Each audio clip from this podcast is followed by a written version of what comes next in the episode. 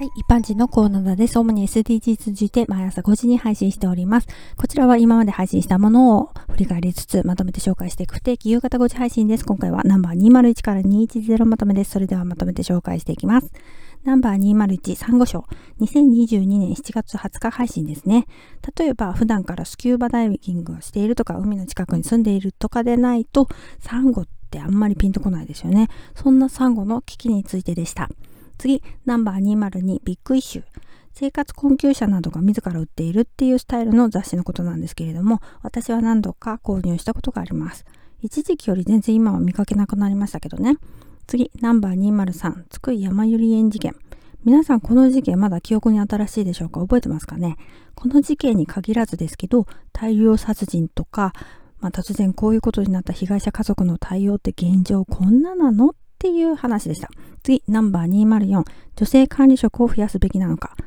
上司に意見をしたら、思い通りになると思うなよって釘を刺されたんですけど、私としては思い通りにしたいとかそういうことではなくて、例えば何かあってそれはおかしいんじゃないかとか、こうした方がいいんじゃないかっていう意見だからね。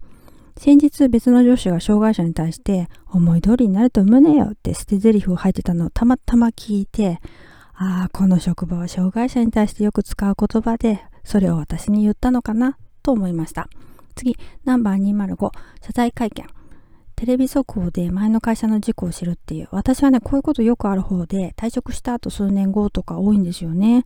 次、ナンバー206、初心を忘れない。入社してしばらく経つと、最初は違和感感じてたとしても、職場に慣れるためにも、その職場のやり方にだんだん染まっていきますよね。その最初に感じた違和感っていうのが大事だなって思うんですね。それを忘れないようにしようって思います。次、ナンバー207。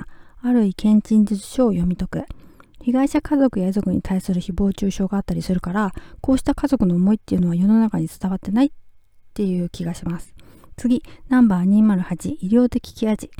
例えば自分の兄弟が医療的ケア児だったらとか自分の子供が医療的ケア児だったらって想像してみてくださいね。